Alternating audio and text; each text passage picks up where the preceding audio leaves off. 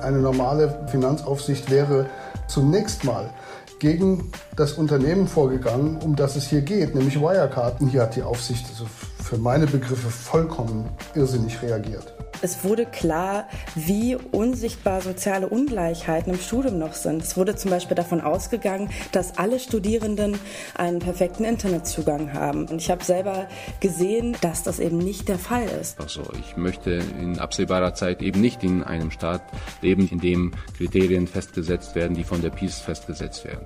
Die Leute haben es satt, so viele Jahre, teilweise Jahrzehnte, äh, darum zu kämpfen, dass sich an diesen Kolonialismus verherrlichenden Denkmälern und Spuren nichts ändert. Blätter Podcast. Der Podcast von den Blättern für deutsche und internationale Politik und Detektor FM. Hi und herzlich willkommen zu einer neuen Folge des Blätter Podcast. Die vier Zitate, die ihr gerade schon gehört habt, die sind aus den vier Interviews dieser Folge zu den folgenden Themen. Zuerst geht's um Wirecard. Der Jurist Vyacheslav Jutschenko spricht über das Totalversagen der deutschen Finanzaufsicht und was wir im Punkt Regulierung von Finanzgeschäften von den USA lernen können. Dann spreche ich mit der Sozialwissenschaftlerin Pia Stendera über Studieren auf Pump und wie Corona die akademische Spaltung verstärkt. Außerdem geht es um den Sturz von kolonialen Denkmälern und wie eine Gesellschaft damit umgehen muss, das bespreche ich im Interview mit der Soziologin Anke Schwarzer. Und der Journalist Jan Opielka, der berichtet aus Polen über die Präsidentenwahl dort und die Vorhaben der PiS-Regierung. Also vier spannende Themen, die wie in den letzten Monaten auch alle aus dem Homeoffice produziert wurden. Diesen Monat sind wir wegen der Urlaubszeit eine Woche früher dran als sonst schon mit der Veröffentlichung dieses Podcasts und auch die Printausgabe der Blätter, die die dürfte jetzt schon in den Briefkästen sein. Steffen Vogel aus der Blätterredaktion, der kann uns erzählen, was drin steckt im Heft der Blätter für August. Hallo Steffen. Hallo Helena, grüß dich. Ja, wir haben neben den Themen, die du gerade schon genannt hast, natürlich viele weitere spannende Artikel. Unter anderem beschäftigen wir uns äh, ausführlich mit den USA, die ja gerade den traurigen Rekord an registrierten Corona-Toten weltweit halten. Und zugleich sehen wir dort ein enormes Versagen der Regierung Trump. Trump ignoriert ja ganz offen und selbstherrlich die Fakten und stellt seine eigenen Experten äh, an den Rand. Und die Hintergründe dessen beleuchtet uns eine Autorin, die das aufgrund ihrer eigenen Biografie sehr spannend macht. Es handelt sich um Mascha Gessen, die in Moskau geboren ist, lange in Russland gelebt hat und dann dort mit ihrer Frau weggezogen ist, als die Homophobie überhand nahm.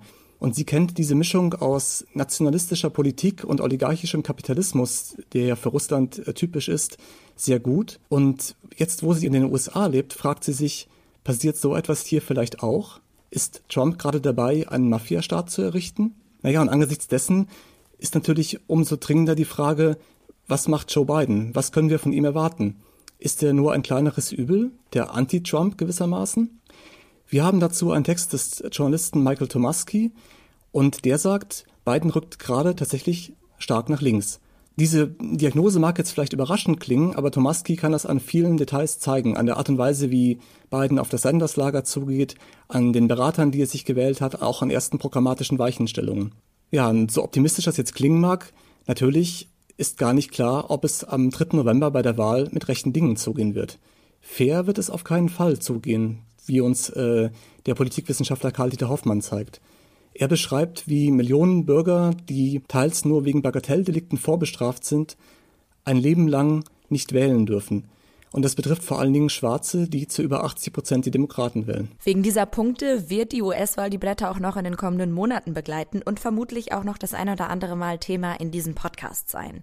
In der August-Ausgabe der Blätter geht es außerdem noch um Corona und das Konsumdilemma. Dein Kollege Albrecht von Lucke hat einen Text dazu geschrieben. Ja, genau.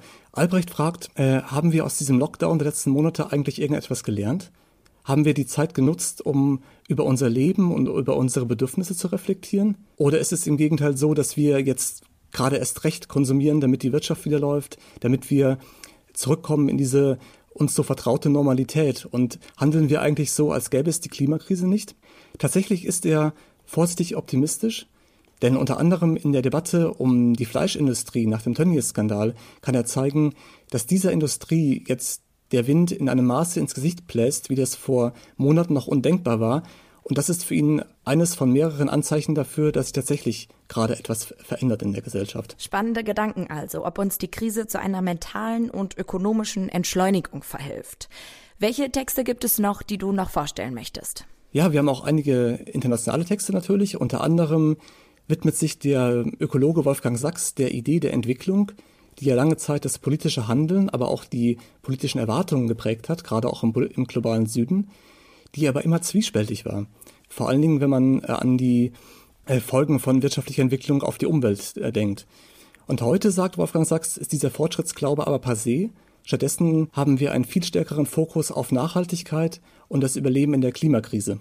Dazu haben wir noch eine, einen Text des Journalisten Stefan Kröner, der sehr eindrücklich beschreibt, welche gefährliche Route Migranten aus Afrika, dem Nahen Osten und Lateinamerika auf ihrem Weg in die USA durch den kolumbianischen Dschungel nehmen. Und dieses äh, Dschungelgebiet, der Darien, ist mittlerweile eine ähnliche Todesfalle wie das Mittelmeer vor Europa. Dazu haben wir noch vieles weitere, unter anderem einen Text zum Freiheitsbegriff von Hegel, zur Ostpolitik von Willy Brandt und zur Frage, was aus dem Sozialismus heute noch zu machen wäre.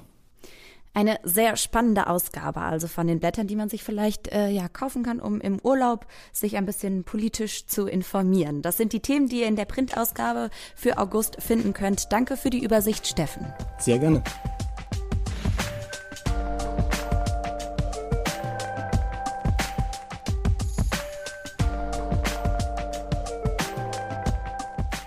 Wirecard war an der Börse zeitweise wertvoller als die Deutsche Bank und die Commerzbank zusammen. Innerhalb einer Woche ist der Kurs des Unternehmens dann von 100 auf praktisch null gesunken. Es hat sich herausgestellt, dass Wirecard 1,9 Milliarden Euro in seiner Bilanz nicht belegen kann, also über Jahre Milliardengewinne erfunden und die Bilanzen gefälscht hat.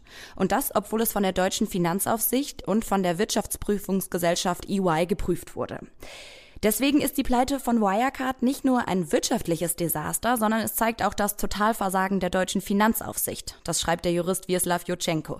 Und mit ihm spreche ich darüber. Guten Tag, Herr Jutschenko. Guten Tag, Frau Schmidt. Schon mindestens fünf Jahre stand Wirecard im Verdacht, die Bilanzen gefälscht zu haben. Wie kann es denn sein, dass die Wirtschaftsprüfer von EY und die deutsche Finanzaufsicht das Unternehmen so lange haben gewähren lassen? Ja, es ist absolut unverständlich und wir werden einfach sehen müssen, was im Zuge der Ermittlungen zu diesem äh, Fall noch ans Tageslicht treten wird. Bei EY verstehe ich es überhaupt nicht, denn äh, EY ist ein global tätiger Wirtschaftsprüfer. Äh, die kennen höchste Kontrollstandards, die wissen auch eine Menge über Betrugsmodelle, so ist das nicht. Äh, dort verstehe ich es äh, verstehe gar nicht. Auch die deutsche Aufsicht extrem unverständlich, hat ja, äh, ist ja dazu übergegangen, FT-Journalisten anzuzeigen, als die kritisch über Wirecard berichtet haben. Das ist ein, ein, eine einmalige Verhaltensweise der Aufsicht.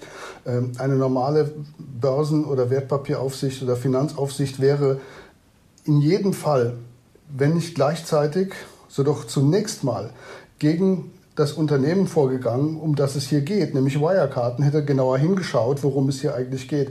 Es ist ja doch selten der Fall, dass ein Journalist einer Finanzzeitung äh, ein Unternehmen böswillig zu Fall bringen will oder so etwas. Das ist ja totaler Quatsch. Und hier hat die Aufsicht also für meine Begriffe vollkommen, vollkommen irrsinnig reagiert. Jetzt unterliegt die deutsche Finanzaufsicht ja dem Bundesfinanzministerium. Jetzt ist herausgekommen, dass Bundesfinanzminister Olaf Scholz schon im Februar 2019 Kenntnisse über mutmaßliche Manipulation bei Wirecard gehabt haben soll und nichts unternommen hat. Und auch das Kanzleramt soll von den Ungereimtheiten gewusst haben, noch bevor Angela Merkel in China für Wirecard geworben hat. Wie gut oder wie effizient kann denn eine Finanzaufsicht sein bei einem Unternehmen, das so viele Fürsprecher in der Politik hat? Ja gut, die Frage äh, zielt natürlich in zwei verschiedene Richtungen. Ich würde das insoweit trennen, als ich sagen würde, da gibt es eine politische Komponente. Das ist sicher die auf Seiten des Bundesfinanzministers und dem Bundeskanzleramt. Auch deren Aktivitäten in Richtung Lobbyismus, in Richtung China, äh, wo man Wirecard ja im Prinzip mehr oder weniger angeboten hat als, als Partner für chinesische Unternehmen. Ähm, die andere Frage ist natürlich, ähm, wie lückenlos ist eigentlich unsere Aufsicht hier in Deutschland? Wie effektiv kann die arbeiten? Unabhängig davon, ob sie jetzt dem Finanzminister untersteht oder nicht. Wenngleich das auch ein kritischer Punkt ist. Ja, die Finanzaufsicht sollte zumindest deutlich unabhängiger sein, als sie es heute ist, weil sie ein bisschen zu nah an der Politik zu hängen scheint. Äh, es ist aber auch so, dass offenbar unsere Finanzaufsicht sehr eng gestrickt ist, sehr eng, äh, so eng, nicht im Sinne von engmaschig, sondern sie ist einfach eng fokussiert, zum Beispiel nur auf Finanzdienstleister. Und da liegt nämlich schon die Krux. Wirecard ist ja nur in Teilen als Finanzdienstleister eingestuft worden und der Rest von Wirecard eben nicht. Und damit sah sich die BaFin schon gar nicht mehr als zuständig an. Und das ist ein Grundproblem, das wir haben in der Regulierung, dass sie nämlich lückenhaft ist. Diese Regulierung erlaubt es tatsächlich, dass man dort mittendurch laufen kann, als, wenn man so will, Elefant wie Wirecard, ohne gesehen zu werden. Und das ist das eigentliche Grundproblem. Aber woran liegt das, dass die Regulierung so lückenhaft ist? Also ich denke, die Regulierung ist in diesem Punkt einfach lückenhaft, weil die BaFin, wie gesagt, mehr oder weniger äh, sich auf Finanzdienstleister konzentriert und äh, zum Beispiel börsennotierte Unternehmen und deren Integrität in Bezug auf Berichterstattung und so weiter gar nicht prüft. Denn das hat man abgegeben an die DPR. Das ist eine private Veranstaltung, die man heute immer noch Bilanzpolizei nennt. Die haben mit Bilanzpolizei, also mit Polizei haben die mal nichts zu tun. Das ist ein rein privater Verein mit ein paar Nasen. Der kann garantiert nicht den deutschen Kapitalmarkt überwachen. Also in diesem Punkt, zum Beispiel Bilanzkontrolle, äh, stehen wir relativ dünn da, muss ich sagen. Ja, da ist die Regulierung letzten Endes wesentlich lückenhafter als in anderen Jurisdiktionen. Sie sagen ja zum Beispiel lückenhafter als in den USA. Was die Regulierung von Finanzgeschäften dort angeht, könnte Deutschland noch einiges davon lernen. Im Vergleich zu den Behörden dort ist die Finanzaufsicht hier ein zahnloser Tiger, das schreiben Sie in Ihrem Text. Warum läuft es denn in den USA so viel besser? In den USA läuft es von daher wesentlich besser, weil man dort eine wesentlich höhere Sensibilisierung hat in Bezug auf Vertrauen in den Kapitalmarkt. Man hat über die Jahrzehnte viel Erfahrungen gesammelt im Rahmen von Krisen und natürlich auch Skandalen, die auch dort stattgefunden haben und hat zumindest wesentlich konsequenter, wesentlich rigider und auch dichter reguliert. Und man hat vor allen Dingen auch, und das ist etwas, was in der deutschen Regulierung praktisch vollständig fehlt, wenn man so will. Man hat den Verbraucherschutz, den Schutz des Anlegers oder des Investors wesentlich stärker im Blick als hier. Das ist ja bislang, also bis zur Finanzkrise 2008 war der Verbraucherschutz überhaupt nicht Aufgabe der BaFin. Jetzt hat man sie hier so ein bisschen zugeschrieben, aber nicht so wirklich. Ja, dieses Thema ist, läuft hier praktisch vollständig leer. Ja, das läuft hier vollkommen leer. Es interessiert eigentlich keinen, was mit dem Anleger passiert. Und dann sehen Sie Skandale wie im DAX und wundern sich, dass Vertrauen in diesen Kapitalmarkt verloren geht. Und welche Konsequenzen braucht es jetzt, damit eben das Vertrauen in den deutschen Kapitalmarkt wiederhergestellt werden kann? Also man muss zunächst mal, sollte man äh, wirklich mal schauen, was andere besser machen und sich daran äh, wirklich wesentlich konsequenter orientieren. Man muss die internen Kontrollsysteme aller börsennotierten Gesellschaften, aller börsennotierten Gesellschaften, nicht nur von Finanzdienstleistern, diese müssen dramatisch verbessert werden, und zwar unterstützt durch eine Regulierung, die das entsprechend fordert, kontrolliert und auch sanktioniert, wenn es nicht stattfindet. Auch in Bezug auf Geldwäsche, diesen Aspekt haben wir gar nicht beleuchtet, ähm, ist jetzt ja wohl rausgekommen, dass Wirecard in Sachen Geldwäsche gar keiner Überwachung unterlag. Weder dem Landkreis, äh, in dem sie tätig waren, noch der BaFin. Das ist äh, noch ein, Skandal on top von dem Ganzen, wenn man sich überlegt, dass die im letzten Jahr der Wirecard-Konzern Umsätze in Höhe von über 120 Milliarden Euro äh, notiert hat. Und das Ganze ist geldwäschetechnisch nicht überwacht. Katastrophe. Ja, so etwas darf überhaupt nicht passieren. Zum anderen braucht es mehr Unabhängigkeit für die, für die ähm, Aufsichtsbehörden und es braucht natürlich auch mehr Kompetenzen. Ja, die müssen relativ flexibel und schnell agieren können.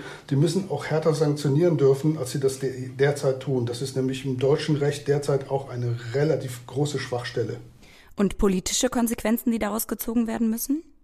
Ja, die werden wohl ganz sicher gezogen werden müssen. Also äh, ich denke, dieser Prozess der Aufarbeitung hat ja gerade erst begonnen. Wir werden sehen, was, äh, äh welche Ergebnisse da zutage treten. Insbesondere werden wir erst mal sehen, wie das Wissen verteilt war unter den verschiedenen Akteuren und wer da was eigentlich nicht gemacht hat, obwohl er es vielleicht besser getan hätte.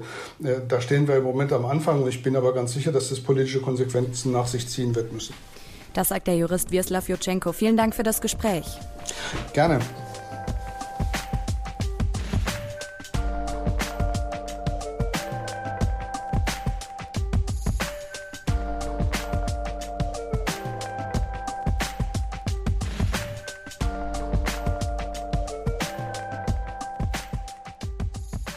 Gut eine Woche bevor das Sommersemester an den Unis und Hochschulen in diesem Jahr gestartet wäre, kam der Lockdown. Ende März wurde der Semesterstart dann bundesweit verschoben, um die technische Infrastruktur und die Lehrveranstaltungen den Umständen anpassen zu können. Aus epidemiologischer Sicht waren die Maßnahmen so natürlich berechtigt. Der Haken dabei ist nur, es wurden die Auswirkungen auf die Studierenden, die in prekären Lebenslagen leben, weitgehend ausgeblendet. Ein Problem, auf das die Journalistin Pia Stendera in ihrem Text aufmerksam macht. Sie hat selbst ihr Studium in diesem Semester beendet und mit ihr spreche ich jetzt über Studieren während Corona. Hallo Frau Stendera. Hallo Frau Schmidt. Das Semester, das hat hier in Deutschland ja fast ausschließlich online stattgefunden. Mensen für günstiges Essen hatten geschlossen. Für viele sind auch die Nebenjobs weggefallen. Wie hat sich das auf viele Studierende ausgewirkt? Wie haben Sie das auch persönlich in Ihrem Umfeld mitbekommen? Also in meinem Umfeld habe ich mitbekommen, dass ähm, zu den fast, man kann fast sagen, gewöhnlichen Belastungen, die wir alle irgendwie durch diese Corona-Krise zum Anfang dieser Krise hatten, ähm, hinzukam, dass es ganz, ganz viele Unklarheiten gab. Zum Anfang gab es eine Unklarheit, wann fängt das Studium überhaupt an, wie wird das Studium überhaupt anfangen. Dann kam hinzu, ähm, dass viele Studierende ihre Jobs verloren haben. Gerade Studierende, die aus sozial schlechter gestellten Verhältnissen kommen, eher in fachfremden Jobs arbeiten, in der Gastronomie oder im Veranstaltungsgewerbe, haben ihre Jobs verloren.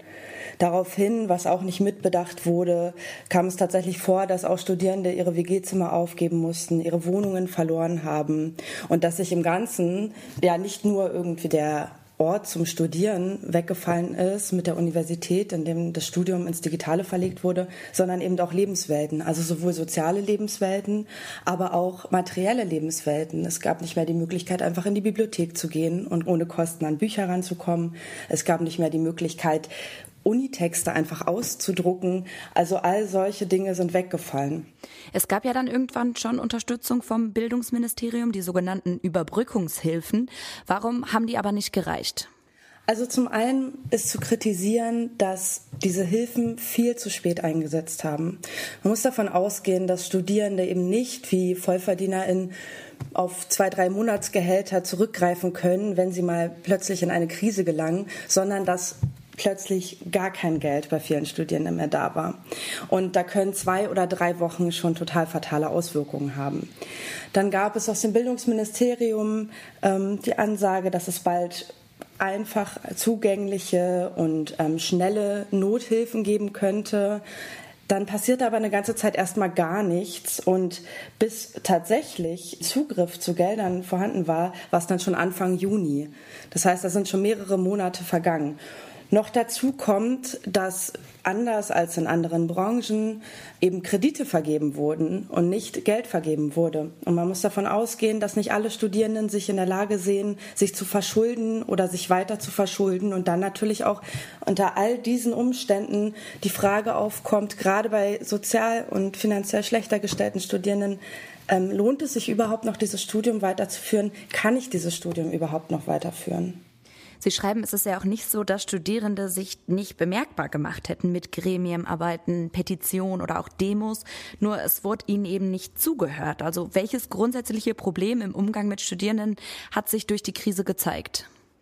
Ich würde sagen, dass sich in der Krise gezeigt hat, dass es so ein allgemeines Verständnis von Studierenden gibt, dass die entweder von vornherein schon eher aus akademischen oder auch finanziell besser gestellten Familien kommen oder eben nach dem Studium ähm, eine finanziell ja sorglosere Zukunft vor sich haben und das ist de facto einfach nicht so. Also das heißt, es wurde klar, wie unsichtbar soziale Ungleichheiten im Studium noch sind. Es wurde zum Beispiel davon ausgegangen, dass alle Studierenden einen perfekten Internetzugang haben, dass alle Studierenden einen einzeln abgetrennten Arbeitsraum haben, den sie jeden Tag nutzen können, dass alle Studierenden Laptops haben. Und ich habe selber gesehen in den Seminaren, in denen ich war, aber auch ähm, durch andere Studierende, in denen ich mich in meiner journalistischen Arbeit auseinandergesetzt habe, dass das eben nicht der Fall ist. Aber woher kommt das? Warum ist das Hochschulsystem dafür noch blind? Also ich denke, dass es, dass es zum einen ähm, natürlich noch nicht immer so war, dass Studierende aus allen sozialen Schichten kamen. Es gibt inzwischen ja egalitäre Zugänge. Das heißt, theoretisch darf jeder, kann jede Person studieren. Manchmal gibt es Zulassungsbeschränkungen ähm, von den Noten her, aber prinzipiell ist jeder in der Lage. Und es wird davon ausgegangen, alle, die sich das nicht von sich aus, von Haus aus leisten können zu studieren, die können dann eben auf BAföG zurückgreifen. Und die, die Realität sieht aber anders aus. Viele Studierende arbeiten ähm, neben dem Studium, arbeiten auch, um ihr BAföG aufzustocken, sind dadurch extrem Stress ausgesetzt, über den wenig gesprochen wird. Also es wird auch innerhalb der Universität wenig thematisiert. In was für Spannungsverhältnissen befindet man sich dann sonst noch so, auch aufgrund der sozialen Herkunft beispielsweise. Und ähm, all diese Spannungsfelder, die wurden jetzt so überdeutlich in dieser Zeit. Ich finde vor allem auch noch einen Punkt wichtig, den Sie in Ihrem Text machen, und zwar, dass Sie sagen, es gibt kulturell immer noch keinen Raum, in dem finanzielle und auch mentale Hürden ohne Scham kommuniziert werden können. Und deshalb wird soziale Ungleichheit noch oft als individuelles Problem betrachtet, das im Laufe der Bildungsbiografie dann irgendwann zu überwinden sein muss. Wie kann denn dieser Raum dafür geschaffen werden, dass wir auch darüber sprechen können, ohne Scham zu haben? Es hat sich tatsächlich an einigen Universitäten jetzt gezeigt, gerade zum Ende des Semesters erst hin, aber immerhin, dass es dann doch zum Beispiel Angebote gab, dass Studierende sich Laptops ausleihen konnten, dass es Umfragen gab, wie zum Beispiel von der Uni Würzburg, die ich auch im Text aufgenommen habe, ähm, wie die psychischen Auswirkungen auf Studierende sind aufgrund der Krise. Und ich würde mir wünschen, ich glaube, es würde sehr helfen, wenn es da generell mehr Transparenz zu geben geben würde. Momentan ist die Kultur an den Hochschulen oftmals so, dass viel geleistet werden muss, dass wenig Rückmeldung stattfindet, ob diese Leistungen überhaupt als solche erbringbar sind, auch für Menschen, die eben nicht ihre volle Zeit ins Studium stecken können, sondern zum Beispiel auch mit Erwerbsarbeit, mit bürokratischer Arbeit und so weiter beschäftigt sind, um sich das Ganze finanzieren zu können. Und nicht zuletzt, finde ich, sollten solche Dinge auch im Seminar thematisiert werden. Ich hatte da selber gute Erfahrungen, ähm, dass Dozieren Studierende gefragt haben, wie geht es Ihnen jetzt mit dieser Arbeitslast hier im Studium? Wie kommen Sie damit klar? Wie sieht Ihre Lebenswelt gerade aus? Und ich würde mir wünschen, dass das nicht nur in einzelnen Veranstaltungen stattfindet, sondern dass generell eine Atmosphäre geschaffen wird, in der man darüber sich austauschen kann und in der vor allem auch Akzeptanz dafür da ist, dass zum Beispiel Studierende, die 20 Stunden die Woche arbeiten, Studierende, die viele bürokratische Hürden immer wieder überwinden müssen, halt Räume haben, in denen sie sich auch zurücknehmen können. Das sagt die Journalistin Pia Stendera. Vielen Dank. Danke.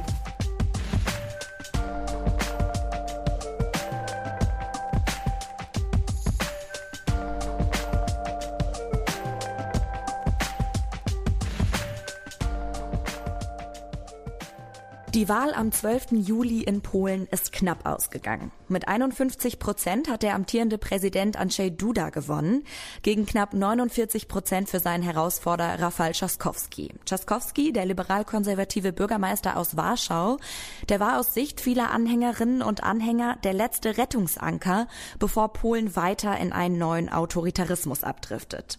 Am Ende haben ihm nur wenige Stimmen gefehlt. Damit heißt es für Polen erstmal weiter so mit der nationalkonservativen konservativen PiS-Regierung. Was das für Polen bedeutet, darüber berichtet Jan Opielka in den Blättern.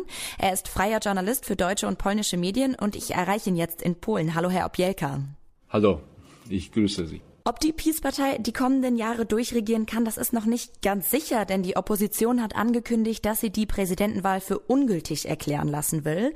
Zahlreiche Beschwerden sind schon beim obersten Gerichtshof eingegangen und der hat jetzt bis zum 3. August Zeit, um über den Einspruch zu entscheiden. Wie schätzen Sie die Situation ein? Waren die Bedingungen tatsächlich unfair und wird dieser Einspruch durchkommen?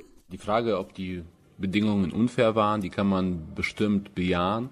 Auch wenn man natürlich da schwierig eine Grenze ziehen kann, inwieweit sie so unfair waren, dass sie tatsächlich eine Ungleichbehandlung bedeuteten oder ungleiche Bedingungen, die tatsächlich auch zu einem anderen Ergebnis hätten führen können.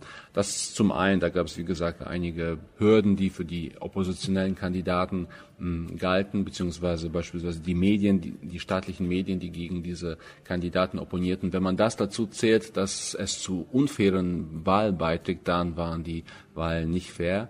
Auf der anderen Seite der zweite Teil Ihrer Frage, inwieweit diese Erfolg haben, also diese Wahlbeschwerden, diese Proteste, die relativ zahlreich einge, eingetroffen sind beim obersten Gericht, bei der zuständigen Behörde, inwieweit das Erfolg haben wird, ist eher fraglich. Ähm, Sie wissen ja, dass in Polen das Justizsystem sehr stark unter Kontrolle der Regierung steht. Das oberste Gericht, was für die Wahlprüfung zuständig ist, ist in einer Phase des Übergangs. Das heißt, dort ist inzwischen eine neue Gerichtspräsidentin, die Vorsitzende Richterin, die eben die Peace-Mehrheit auch unterstützt. Allerdings gibt es noch sehr viele Richter, die als unabhängig gelten, beziehungsweise die sich auch als Peace kritisch geäußert haben. Insofern ist unklar, wie weit da die Entscheidung des obersten Gerichts sein wird. Aber ich gehe eher davon aus, und viele Beobachter gehen eher davon aus, dass zwar Wahl, nicht Betrug, aber Wahlbehinderungen und eben äh, bestimmte Dinge, die, die zu rügen sind, festgestellt werden, aber dass dies nicht dazu führen wird, dass die Wahl verworfen wird oder in irgendeiner Frage wirklich in Frage gestellt wird. Und wie nehmen Sie die Stimmung in der polnischen Bevölkerung jetzt gerade nach der Wahl wahr, vor allem unter eben den knapp 49 Prozent, die nicht für Duda gestimmt haben? Ich glaube, es gibt so mehrere Gefühle oder mehrere Reaktionen, wie sich das äußert. Sie haben auf der einen Seite natürlich die Freude der Duda- und Peace-Anhänger, die sich naturgemäß freuen. Auf der anderen Seite, ich würde sagen, balanciert das oder, oder hm, bewegt sich das zwischen verschiedenen Gefühlen, zwischen Wut und zwischen auch Ratlosigkeit. Äh, sicherlich äh, bei einem Teil der Menschen auch ein Rückzug womöglich wo es doch relativ möglich schien, dass tatsächlich der Oppositionskandidat gewinnt. Aber es gibt auch bei vielen sicherlich sowas wie Aktionswillen oder, oder ja, Durchhalte, ich will nicht sagen Parolen, sondern eben das Bewusstsein dessen, dass es ein langer Marsch wird, sozusagen, wenn man irgendwann in einem Land leben möchte, das nicht von der Peace regiert wird. Und ich zähle persönlich auch zu diesen Menschen, auch wenn ich als Journalist das nicht immer so klar äußere, aber in diesem Fall ist das einfach so. Ich möchte in absehbarer Zeit eben nicht in einem Staat leben, in dem Kriterien festgesetzt werden, die von der Peace festgesetzt werden. Und ähm, ja, diese, diese Stimmung gibt es. Es ist aber auch so, dass ähm, eine gewisse Energie sozusagen freigesetzt wurde durch diese Wahl. Äh, die Wahlbeteiligung war sehr hoch. Sie war auch unter Jugendlichen oder jungen Menschen, nicht Jugendlichen, sondern jungen Menschen äh, jungen Erwachsenen relativ hoch und ähm, der gescheiterte Oppositionskandidat beziehungsweise der gescheiterte Präsidentschaftskandidat Rafał Trzaskowski hat schon angekündigt, dass er dies zu einer Bewegung formen möchte, jenseits von seiner Partei, aus der er entstammt. Inwieweit das äh, tragfähig sein wird und ähm, ich sehe es eher nicht, weil, das, ähm, weil er damit eher versucht, von anderen Kandidaten, die im ersten Wahlgang erfolgreich waren, abzulenken. Inwieweit das also Erfolg beschieden sein wird, weiß ich nicht. Auf der anderen Seite gibt es auch, um das nochmal abzuschließen, äh, zu dieser Frage, gibt es auch eine Art Freude oder ähm, Hoffnung bei, bei vielen Oppositionsanhängern, denn äh, wie gesagt, das Ergebnis ist denkbar knapp ausgegangen und es gibt sogar eine symbolische Zahl, die da überschritten wurde, nämlich 10 Millionen Wähler, die eben auch für den Oppositionskandidaten gestimmt haben. Insofern ist diese Stimmung, ja, bewegt sich zwischen diesen Polen, zwischen Hoffnung und zwischen, zwischen Wut oder Resignation. Sie schreiben, und das beschreiben Sie ja auch gerade, Polen steht ja mit vor heißen Monaten. Was erwartet denn Polen in der nächsten Zeit auch an gesetzlichen Vorstößen?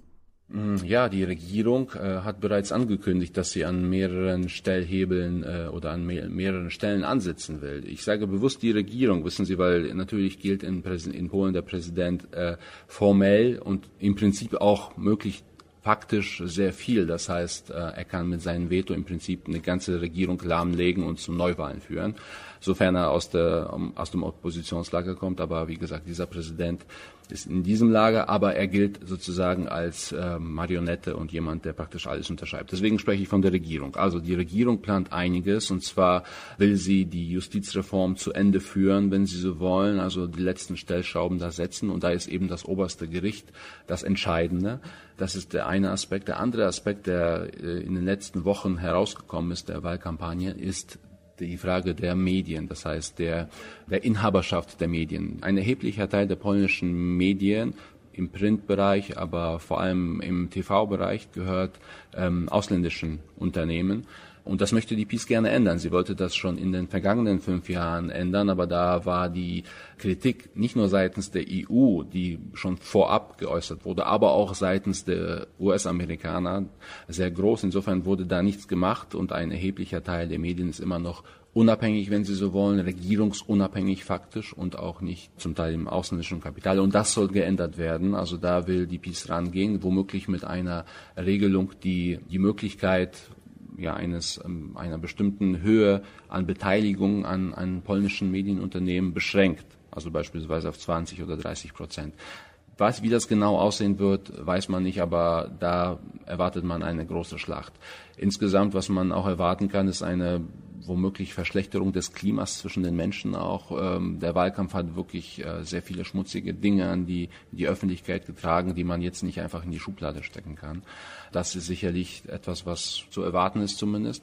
Und es ist auch zu erwarten eine Rekonstruktion der Regierung. Äh, denn die Regierung ist, wenn Sie so wollen, auch eine Marionette des Peace-Chefs Jaroslaw Kaczynski und da soll im September umgebaut werden, auch deswegen, weil Kaczynski die einzelnen Fraktionen in seiner, in seiner, ähm, in seiner Partei praktisch gegeneinander immer wieder ausspielt und diese Rekonstruktion dann auch mit dazu beitragen wird. Also es wird eine ganze Menge passieren. Im Moment ist so ein bisschen Ruhe vor dem Sturm. Und was sollte oder was kann überhaupt die EU gegen diese Machtausweitung der Peace-Regierung tun? Ich denke, die EU auf der einen Seite kann relativ begrenzten Druck nur ausüben, zumal in Zeiten wie diesen, die ja von massiven Problemen auf allen möglichen Feldern uns zeigen oder, oder vorhanden sind.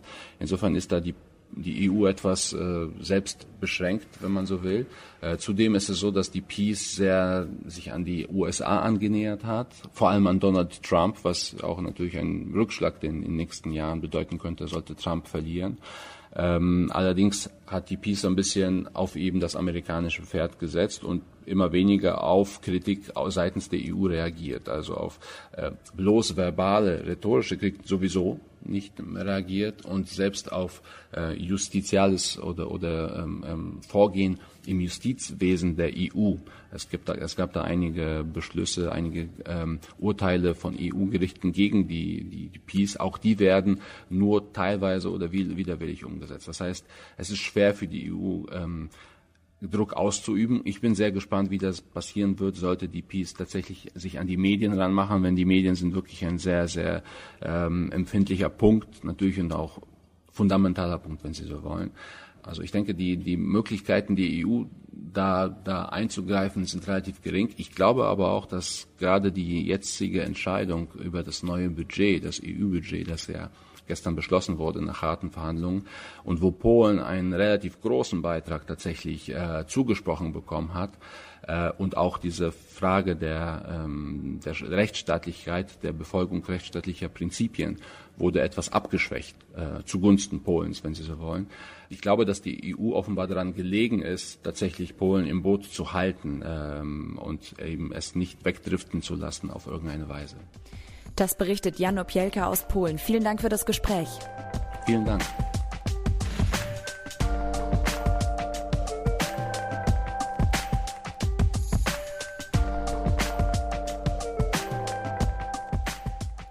Der Moment, als Demonstrierende die Statue des britischen Sklavenhändlers in Bristol vom Sockel ziehen und ihn in den Fluss werfen, ging durch Social Media. Die Kritik an Denkmälern von Personen der Kolonialgeschichte ist nicht neu. Die globalen Proteste gegen Rassismus haben sie aber nochmal neu belebt. In vielen Ländern wurden deshalb in den letzten Wochen Denkmäler abgerissen oder bemalt, was viele Medien als gewalttätige und barbarische Aktion darstellen. Die Soziologin Anke Schwarzer schreibt in den Blättern, ja, die aktuellen Denkmalstürze wirken teilweise roh, aber Figuren wie Vasco da Gama und Christoph Kolumbus stehen für massive rassistische Gewalt. Was wiegt dagegen schon die in Anführungszeichen Gewalt einer Sprühdose, fragt sie. Und darüber wollen wir sprechen. Hallo, Frau Schwarzer. Guten Morgen. Der Abriss einer Statue, die mit versklavten Menschen gehandelt hat, die hilft zwar nicht direkt gegen den Rassismus, den Menschen täglich noch erleben, aber wieso hat es trotzdem so einen großen symbolischen Wert für viele Menschen? Ja, also das Einreißen, das Stürzen äh, mit äh, Seil beispielsweise stellt äh, ja offenbar so die Ultima Ratio oder so den Endpunkt eines äh, längeren Bemühens äh, um eine Kommentierung, Entfernung, um einen kritischen Umgang mit diesen Statuen oder Denkmälern, die äh, Kolonialismus oder auch den Handel mit versklavten Menschen äh, glorifizieren.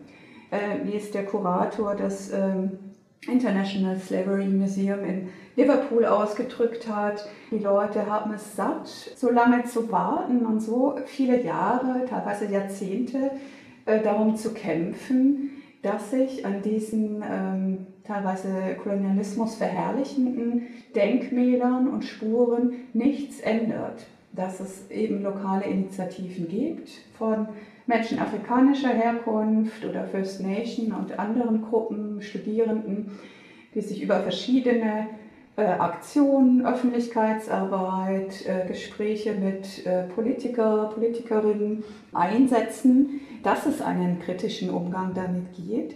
Aber sehr häufig sind die Haltekräfte sehr groß. Sie schreiben, in Deutschland irritieren koloniale Ehrungen durch Monumente oder durch Straßennamen bisher eher wenige. Warum wird denn hier daran oder wurde daran so hartnäckig festgehalten? Oder warum stört es zumindest die Mehrheit nicht? Also ob es jetzt wirklich so ein spezifisches deutsches Problem ist, ähm, kann ich gar nicht unbedingt sagen. Wir sehen es ja auch in den USA. Aber in Deutschland ja, haben wir die Situation, dass ähm, sich mit dem ähm, in Deutschland ja, haben wir die Situation, dass sich mit dem deutschen Kolonialismus sehr wenig beschäftigt wird und wurde. Es ändert sich etwas. Aber ähm, man muss sagen, dass es nach wie vor eben sehr unterbelichtet ist. Ähm, das ist sicher ein Punkt, ähm, der dazu führt, dass äh, Spuren im Stadtraum, aber auch in Museen gar nicht unbedingt als problematisch wahrgenommen äh, werden, weil äh, häufig das Wissen darüber fehlt, äh, was äh, eben Kolonialismus in Deutschland für eine Rolle gespielt hat. Also was gibt es für eine deutsche äh, Geschichte, natürlich im Rahmen eines europäischen oder globalen Kontextes an ähm, Gewaltgeschichte äh, rund um äh, Versklavung von Menschen afrikanischer Herkunft und Kolonialismus. Es gibt ja jetzt Vorschläge, diese Momente in Kontext zu setzen, zum Beispiel mit Tafeln, um eben diese Bildung dazu zu geben oder einfach sie verschwinden zu lassen und dann eventuell durch andere Statuen zu ersetzen. Was wäre denn in Ihren Augen ein angemessener Umgang einer Gesellschaft damit? Zunächst, bevor wir, ich sage jetzt wir, äh, uns an die Denkmäler machen oder auch Spuren in den Museen und an anderen Orten, äh, braucht es natürlich zunächst eine kritische Aufklärung in den verschiedenen Institutionen der Gesellschaft, in Schule, in der Bundeswehr, in Wirtschaftsverbänden, in den Kirchen und in vielen anderen Bereichen, äh, um überhaupt ein Bewusstsein ähm, dafür zu schärfen und ähm, was dann die konkreten Denkmäler anbelangt, bin ich jetzt nicht dafür, so ähm, hektisch jetzt alles zu entfernen.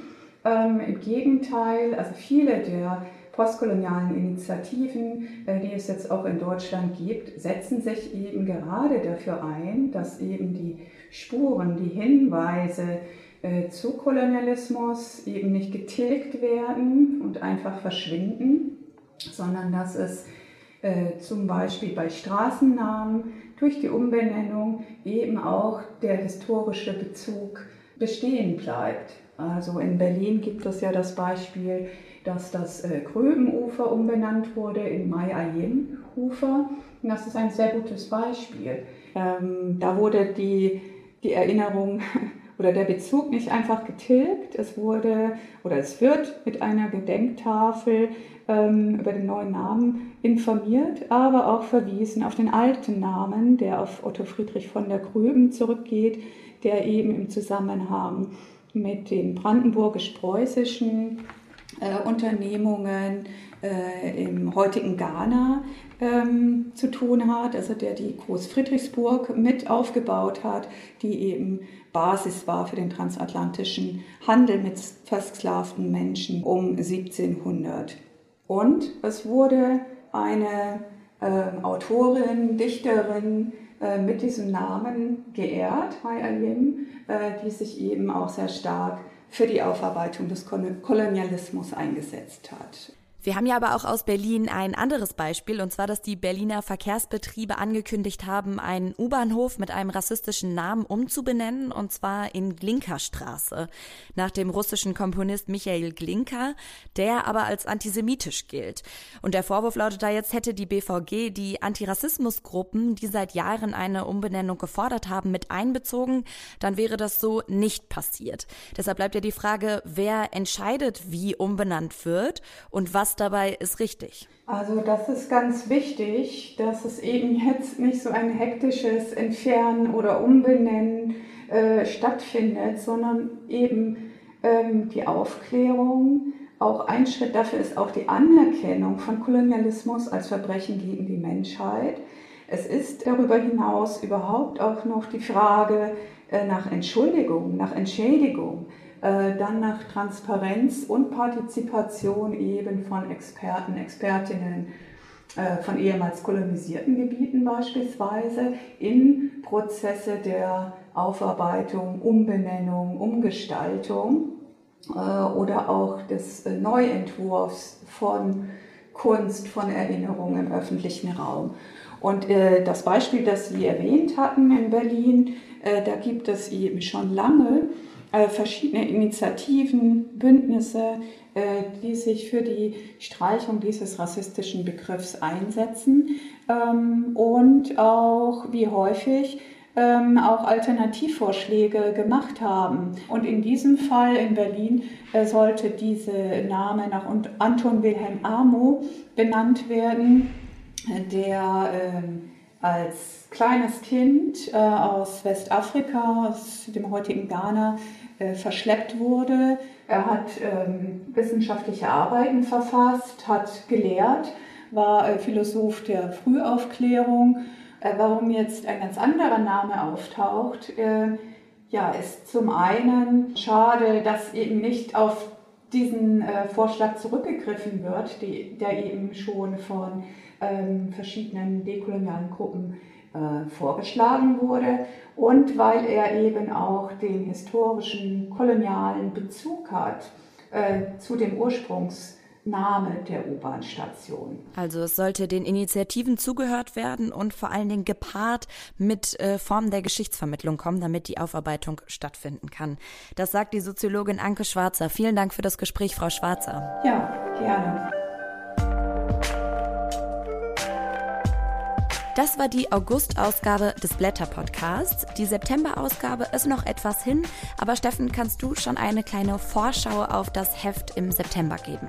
Wir werden uns sicherlich mit Europa beschäftigen und äh, uns fragen, was nach diesem ja durchaus historischen, aber auch sehr hart umkämpften Gipfel der weitere Weg der EU sein wird. Wir werden uns in einem längeren Text mit der Geschichte und Gegenwart faschistischen Denkens und auch faschistischen Handelns in den USA beschäftigen. Und wir wollen in diesem oder vielleicht auch im nächsten Heft einen ausführlicheren Blick auf die nächste große Weltmacht, nämlich auf China werfen. Damit ihr keine Folge des Blätter Podcasts verpasst, abonniert ihn doch einfach in eurer Lieblings-Podcast-App und schreibt uns gerne eine Bewertung, entweder bei iTunes oder auch ganz persönlich an podcast.blätter.de. Wir hören uns hier dann wieder in einem Monat. Macht's gut, bis dahin. Bis dann.